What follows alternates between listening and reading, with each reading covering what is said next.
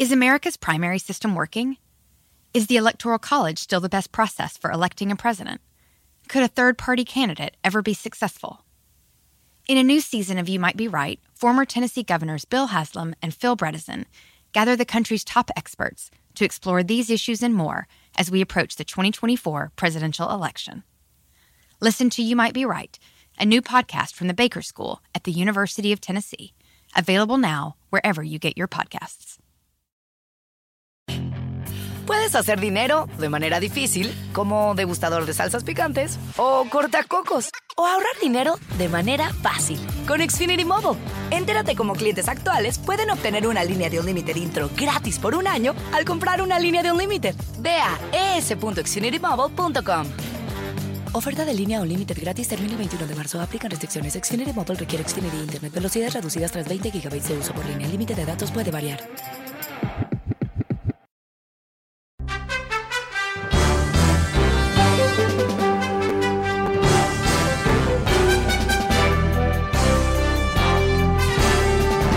Hola, ¿cómo estás? Soy Fernando Espuelas desde Washington. Muy buenas tardes y gracias por acompañarme.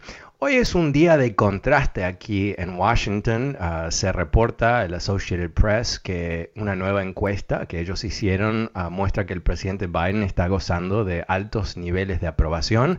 Uh, el 63% de los estadounidenses aprueban de su trabajo como presidente y lo que se destaca en esos números en particular es el manejo de la pandemia algo que eh, podemos ver con nuestros propios ojos está mejorando día a día, en particular con este tremendo esfuerzo de vacunar el máximo número de personas.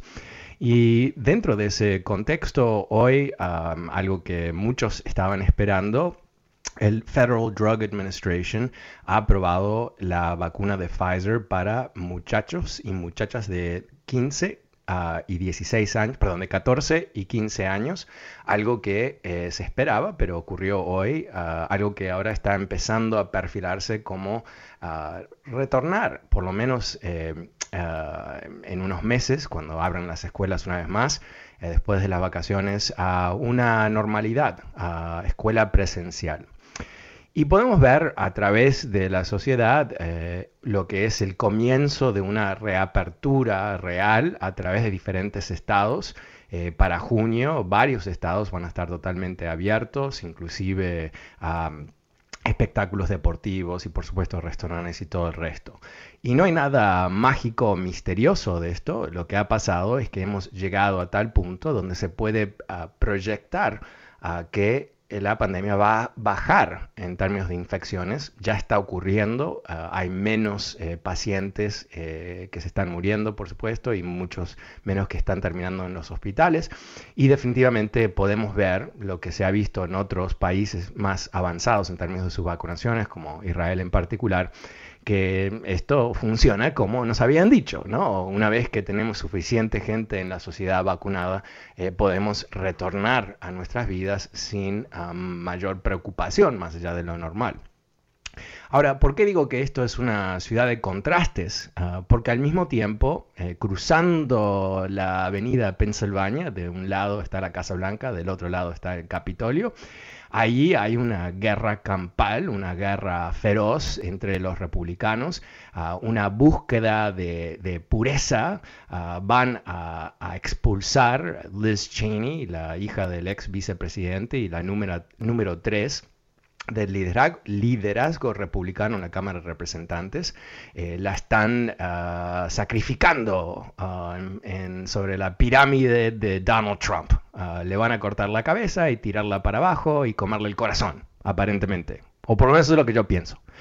Pero lo que realmente está ocurriendo es nada más y nada menos que una implosión del Partido Republicano, en donde todavía hay suficiente energía en los antitrumpistas, pero día a día los están acabando. Y en particular, eh, este fin de semana dijo Mitt Romney, a uno que lo quieren acabar también, que expulsando a Cheney no se va a ganar ni un voto, pero se van a perder muchos votos. Y no es que eh, republicanos uh, antitrumpistas se van a convertir en demócratas necesariamente, pero sí quizás se van a quedar en su casa. Y un partido como el Partido Republicano, que está cada vez más reducido, que eh, depende cada vez más en votantes blancos, que como porcentaje de la población, elección tras elección, son un porcentaje más chico. Eh, no tiene aquí mucho margen para expulsar votantes, ¿no?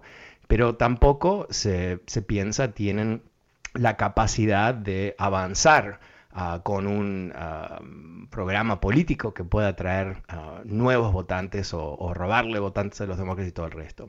Ahora, interesantemente, un artículo de una persona que yo aprecio mucho, un amigo mío, Greg Sargent del Washington Post, diciendo que no nos equivoquemos. Hay varios de estos antitrumpistas republicanos diciendo que el tema es que los otros republicanos, republicanos le tienen terror a Donald Trump y no quieren ah, ser atacados y no quieren tener primarias y todo el resto. Pero que, por, sin duda es, correcto. Pero él dice algo que yo creo que es bastante acertado, que es que esto es más profundo, que en realidad lo que realmente estamos viendo aquí son los instintos radicales ah, que siempre estuvieron en el Partido Republicano, pero no fueron tan ah, fuertes y dominantes como son ahora. Ah, obviamente eh, Trump no era simplemente eh, el radical, ¿no? el único radical, sino que él eh, copó ah, un feeling, copó una energía y de esa manera le dio legitimación, obviamente, desde la Casa Blanca a los, ah, a los instintos más ultraderechistas posibles que sin duda van a servirles muy bien a los republicanos para generar energía electoral eh, dentro de esa gente, obviamente, pero como dice Mitt Romney, ¿no? Eh, no es para nada claro ah, que puede generar nuevos ah, votantes, que puede generar ah, un crecimiento en el Partido Republicano. Ahora, eh, podemos ver esto como algo interesante, ¿no? Porque Biden está avanzando con su programa. Obviamente, como te digo, ¿no? En esta encuesta lo que estamos viendo es altos niveles de aprobación porque estamos viendo los resultados. Y, no porque todo es perfecto, ni que han hecho todo bien y todo el resto, pero definitivamente tenemos, hay una trayectoria que podemos percibir. Ah, de hecho, el nivel de confianza de los consumidores está a un nivel alto comparado a donde estaba hace unos meses atrás. Ah, hay eh, intenciones de inversión por parte de empresas. en fin, estamos dentro de un contexto bastante positivo para lo que viene. Pero eh, los demócratas, eh, creo con cierta validez, están muy preocupados, están muy preocupados por este fenómeno ¿no? de las elecciones que vienen el año que viene y este fenómeno eh, histórico que te he comentado en el pasado, que el partido que controla la Casa Blanca suele perder eh, escaños en el Congreso y en este caso es, la diferencia entre los escaños de los republicanos y los demócratas es tan eh, estrecho, o sea, están un margen muy muy pequeño. Eh, no pueden perder, ah, bueno, no pueden perder ningún escaño del Senado sin duda, pero tampoco muchos de la Cámara de Representantes. Entonces, esto los tiene muy concentrados sobre cómo pueden lograr ciertos avances ah, antes de que el reloj ¿no? suene, antes de las 12, ¿no? cuando eh, es Cenicienta la que se convierte en, pierde los zapatos, no, recuerdo, en fin, pero, pero, en fin, eso es lo que pasa, como que, termina, ¿no? Termina la, la oportunidad y, vienen las elecciones. Pero algo más, un artículo en el New York Times destacó algo que, que es obvio, pero no lo había pensado honestamente, que están luchando también contra la salud de ciertos miembros del Congreso. Porque obviamente hay gente joven como representantes y, senadores, pero en, no, en realidad hay más personas de la tercera edad que, cualquier otro grupo quizás. Ah, y definitivamente en el Senado ese es el caso, donde hay muchos demócratas eh, de, en los años 70 para arriba, con algunos 80 para arriba, que están a un refrío de no poder votar, ¿no? para decirlo en forma mucho más polite. Y esto los está llevando a considerar cómo pueden avanzar con un proyecto de ley bastante amplio para asegurar la votación limpia del año que viene. Eh, esto no es una preocupación ah, teórica, eh, como hemos comentado en este programa más de una vez, los republicanos están llevando a cabo más de 300 proyectos de ley en diferentes estados para restringir el voto. Eh, esto ya ocurrió en Georgia, eh, la semana pasada ocurrió en la Florida, en Texas están trabajando para hacer lo mismo. Y recordemos que estos son estados controlados por republicanos, que es la parte que, realmente eh, hay que hacer hincapié, ¿no? son estados que ganaron en su vasta mayoría de los republicanos, Texas sin duda, la Florida sin duda, pero ellos quieren asegurarse que no haya un crecimiento del voto latino. No quieren, quieren asegurarse que no haya un crecimiento del voto afroamericano. Y eso los, les ha concentrado la mente porque, una vez más, es un partido no solamente que han perdido la confianza de ganar elecciones, no les importa, no les importa. Cuando pensamos eh, la, rara eh, conexión emocional entre los republicanos de hoy y los rusos, que es algo que a mí todavía me, llama mucho la atención, ¿de qué ¿a qué se debe? Bueno, Putin ha vendido la idea del Estado autoritario de la derecha, un Estado donde están las corporaciones totalmente representadas, la iglesia completamente dominante y después un gobierno supuestamente eficaz, porque no le tiene que dar mucha atención al, Parlamento y, obviamente las instituciones, ah, eh, otras instituciones del Estado y, la, la, sociedad civil. ¿no? Entonces hay algo que los atrae Ah, hay algo que, esa fuerza cristiana, si tú quieres, es malévola, pero no se perfila como una fuerza cristiana, eh, es algo que le despierta una ambición a los republicanos, les despierta un desprecio por la democracia. ¿Y cuántas veces tú has escuchado a los republicanos decir, no, el tema es que cuando eh, es fácil votar, todos votan? Ah, queremos que la gente esté preparada para votar, bla, bla, bla, bla, pero lo que están diciendo es que queremos que nuestros votantes eh, voten y que los otros no voten. Y acá es donde yo también creo que es importante destacar, ¿no? No hay ningún proyecto de ley, ni uno, en ningún estado, al nivel federal, en planeta Marte o en Venus, a Venusio, Venus, Venus, ¿cómo se dice Venus? En fin, a Venus, eh, que donde demócratas están tratando de restringir el voto, ¿no? Eh, no están diciendo, eh, oh, ¿cómo puede ser que no ganamos más escaños del Congreso? Tenemos que cambiar el método de votación para que no voten los republicanos. Eso no existe.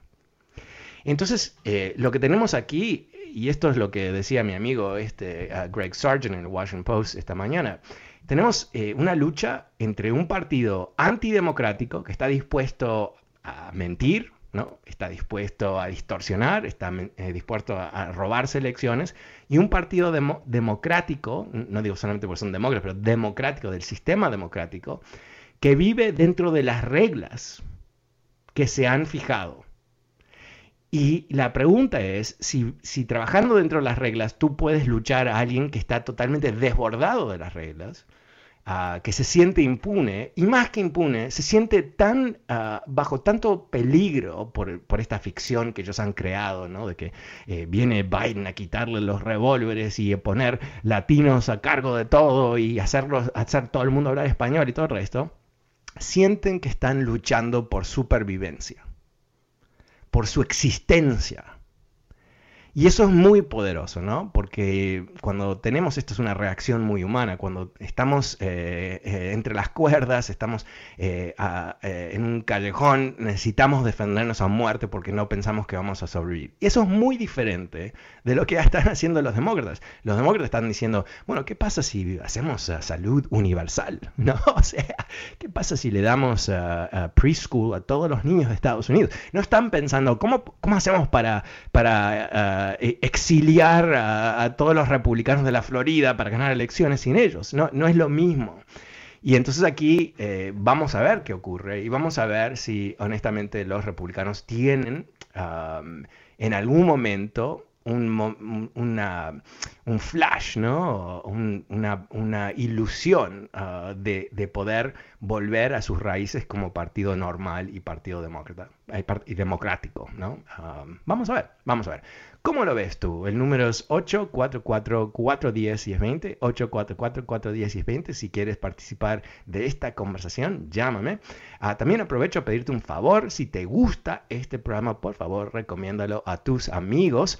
Ah, y si no llegan a escucharlo en vivo, ¿sabes qué? Lo puedes escuchar las 24 horas gratuitamente a través del podcast. Ah, te puedes suscribir al podcast a través de fernandoespuelas.com, a través de Spotify y Apple Podcasts. Es totalmente gratis y lo vas a recibir automáticamente en tu ah, teléfono o en ah, tu computadora o tu tablet donde tú escuches tu podcast. También, estoy haciendo aquí uh, public service announcements, eh, te quiero comentar que eh, hay una nueva entrevista que hice con el equipo de Buenos Días América, uh, que la han publicado en Facebook. Uh, si quieres escucharla, eh, confesé todo, honestamente. Lo puedes encontrar en Facebook si buscas Buenos Días América o yo puse el link en Twitter. si me buscas a mí, Fernando Espuelas, ahí te vas a encontrar con el link si quieres participar. Ok, eh, vamos a ir a las líneas. Empezamos la tarde con Marco Antonio. Hola Marco Antonio, ¿cómo te va? Hola Fernando, ¿cómo estás? Buenas tardes. Eh, no sé si puedes acercarte un poco al teléfono, no te escucho muy bien. Sí, buenas tardes. Uh, ah, ok, perfecto. mi, mi, punto es, uh, yo pienso, yo soy, hemos votado por, por Biden, ¿verdad? Porque estamos viendo que la política de de Trump era, era bien divisionista y todo. Pero en este punto también me he dado cuenta que yo pienso que los dos partidos están a veces mal, ¿me entiendes? Como lo llaman la extrema derecha y la extrema Aló, Marco Antonio. Los republicanos. ¿Aló? Ah, sí, te cortaste. Me decías que los dos partidos son iguales y, me, me, vas a ah, No, los dos republicanos, no digo que son iguales, sino que están ah. mal, ya sea de una forma o de otra. Okay. Porque como uh, los republicanos tienen una política y los demócratas tienen otra, ¿me entiendes? Entonces, ahorita yo nomás te quería preguntar, cuando tú señalas y dices tienen un afán cristiano, ¿en qué te refieres tú? O sea, a que ellos tienen algo, una como una religión a no dejar a, a las personas votar o no no, no. Eh, bueno, primero eh, ah, te, lo explico, Marco Antonio. Ah, primero, en desacuerdo ah, eh, que, los dos están operando de la misma manera. no hay nadie en el Partido Demócrata, en el poder por lo menos, que está diciendo que hay que restringir el voto. Restringir el voto es altamente antidemocrático, por definición. Entonces, no podemos decir que las dos cosas son iguales. Que hay extremistas en el Partido Demócrata, por supuesto, siempre ha habido, siempre va a haber. Que hay extremistas en el Partido Republicano, siempre ha habido, siempre va a haber, excepto que ahora son los más poderosos y controlan eh, el partido. A lo que me refería con el tema cristiano es que eh, no lo pienses en términos religiosos directamente de doctrina o de iglesia, eh, hay una, ideología de ultraderecha que suma la mano dura del Estado con la Iglesia. Eso es eh, la fórmula de Rusia a través de cientos de años de los emperadores rusos, que a su vez eran vistos como sagrados dentro de la Iglesia Ortodoxa rusa. Y en estos tiempos, eh, Putin ha recuperado de alguna manera ese mismo papel dentro del esquema político-social ah, de Rusia, en donde eh, él es reconocido de alguna manera como el heredero de los emperadores, ¿no? literalmente, pero en términos del papel del líder del Estado, también siendo una especie de líder de la iglesia. Esto es ah, completamente en contra de las costumbres de Estados Unidos, donde desde el comienzo los fundadores de este país, que casi todos ellos no eran cristianos, algo que es otro tema, pero no entremos en eso porque es una explicación de media hora, pero en fin, se aseguraron que este iba a ser un Estado laico con separación de iglesia y Estado. Y desde entonces ha habido un grupo de personas que hoy se llaman republicanos, pero a, través de los tiempos han estado en ambos partidos, que no aceptan eso porque están convencidos que este es un país cristiano y que el gobierno tiene que actuar de esa manera y todo el resto. Entonces, ¿qué ven en, la mano dura de Rusia? Ven esa fórmula de ultraderecha uh, y cristianismo. Creo que eso los atrae. A eso me refería Marco Antonio. Ok, ok. Sí, no, te, decía, así te comentaba, pues sí, lo escuchaba de esa manera, yo lo entendí de esa manera porque a veces se, se tiran palabras que uno se queda pensando, pero dirá uno, bueno, ¿de qué está hablando? ¿Está hablando de la religión o está hablando? Pero explicado en esa manera, sí, o sea, se llega a adoptar la religión para dominar a ciertos grupos de gente, ¿verdad? Y hacerlos pensar en una ideología a los fines de lo que uno quiere llegar, ¿verdad? en este caso con este extremista como Putin y todo eso. Y por eso yo decía que la, religión y la, y la política no son muy buenas agarradas de la mano, ¿me entiendes? La política es diferente y la religión de otra. Y lamentablemente a veces hacemos un mix de todo, ¿no? Bueno, pero, pero Marco, yo de acuerdo contigo, 100%, excepto que desde el comienzo de religiones, todas religiones, eh, ha habido un nexo entre religión y Estado. Y ah, lo más raro o lo más eh, único o original es, son los últimos 200 años donde Estados Unidos dividió el Estado de la Iglesia. Pero eh, una de las razones que lo hicieron es porque el rey de Inglaterra, obviamente Estados Unidos declaró su independencia de Inglaterra, también era el líder de la Iglesia. ¿no? Ah, los reyes en casi todos los casos, ciertamente los reyes, eh, bueno, de todos los países en realidad, eran representantes de los dioses y utilizaban la religión como mecanismo de control y poder.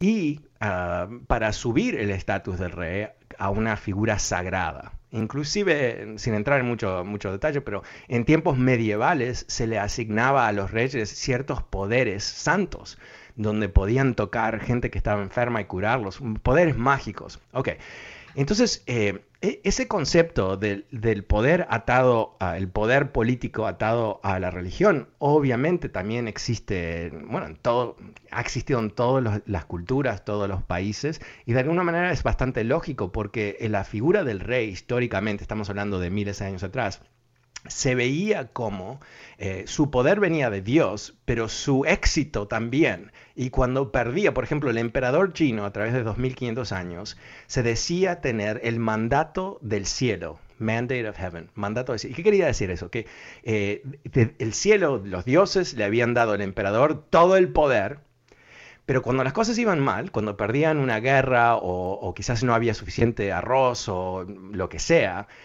¿qué pasaba? Había una rebelión. Y esa rebelión, si, si, si, perdía el emperador, se decía que él perdió el mandato de cielo y el próximo emperador ahora lo tiene. Entonces se podía legitimar la próxima, el próximo líder. Te cuento toda esa historia porque yo creo que lo que estamos viendo aquí es, em, no, en forma tan estratégica como yo te digo, pero eh, eh, veamos, por ejemplo, cuál ha sido el grupo de personas religiosas que más se apegó a, Donald Trump, ¿no? Evangélicos. Ok, ¿por qué? Bueno, porque el movimiento evangélico en Estados Unidos, ya desde los tiempos de Reagan, se identificó con la derecha política. Y a través del tiempo crearon todo un mito y el mito es que toda la, sociedad laica los quiere perseguir y les quiere quitar la iglesia. Cosas que son paranoicas y, ridículas, ¿no? Porque obviamente no, no hay ningún... ¿Cómo? ¿Bajo qué concepto, no? Pero ellos se han, eh, se han como una especie de minoría perseguida. ¿No? Esto es muy común en la derecha, es muy interesante, a mí me fascina esta gente súper rica, súper poderosa que a su vez habla constantemente de ser víctimas. ¿no?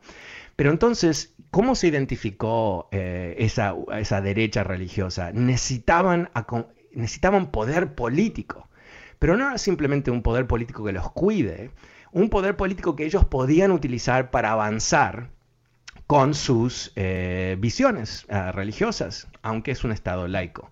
Entonces, por ejemplo, bajo Donald Trump, pararon de interpretar las leyes de Estados Unidos para decir que una persona transexual eh, podía ser discriminada, ¿no? O sea, eh, bajo Obama decidieron que no podías discriminar personas por su identidad sexual y por su género, su identidad de género. Pero Trump cambió eso, o sea, les quitó derechos a millones de personas. ¿Y por qué lo hizo? ¿Porque le importa? No. Lo hizo porque para esa derecha, para esa derecha ah, eh, religiosa, esto se ha convertido en un tótem, en un símbolo que los vuelve completamente locos, ¿no? Y, Trump, ah, tratando de conseguir su voto, decidió, yo me quedo con los evangélicos y les liquido a los, los ah, transexuales. ¿No? O sea, un concepto totalmente anti-estadounidense, anti-americano, como dirían, pero esa es, esa es la problemática que tenemos. Ahora, ¿cómo vamos a avanzar? con un partido republicano que se identifica con estas ideas. Ese es el gran reto. Pero también el otro reto es que me he quedado sin tiempo en este segmento, pero no te vayas. El número es 844-410-1020. Vuelvo enseguida con más de tu llamada. Soy Fernando Espuelas desde Washington. Vuelvo enseguida. Can you remember a time when you thought someone you disagreed with might actually be right? In the new podcast, You Might Be Right, former Tennessee governors Bill Haslam and Phil Bredesen pose that question to guests like Paul Ryan, Al Gore, and Judy Woodruff come for the stories, stay for the substance and expert insights into some of the most challenging issues facing the country, including affordable housing, crime, and education. Listen to You Might Be Right, a new podcast from the Baker School at the University of Tennessee, available wherever you get your podcasts. Puedes hacer dinero de manera difícil, como degustador de salsas picantes, o cortacocos, o ahorrar dinero de manera fácil con Xfinity Mobile. Entérate cómo clientes actuales pueden obtener una línea de un límite intro gratis por un año al comprar una línea de un límite. Ve a es.xfinitymobile.com. Oferta de línea o límite gratis termina el 21 de marzo. Aplican restricciones. Xfinity Mobile requiere Xfinity Internet. Velocidades reducidas tras 20 GB de uso por línea. El límite de datos puede variar.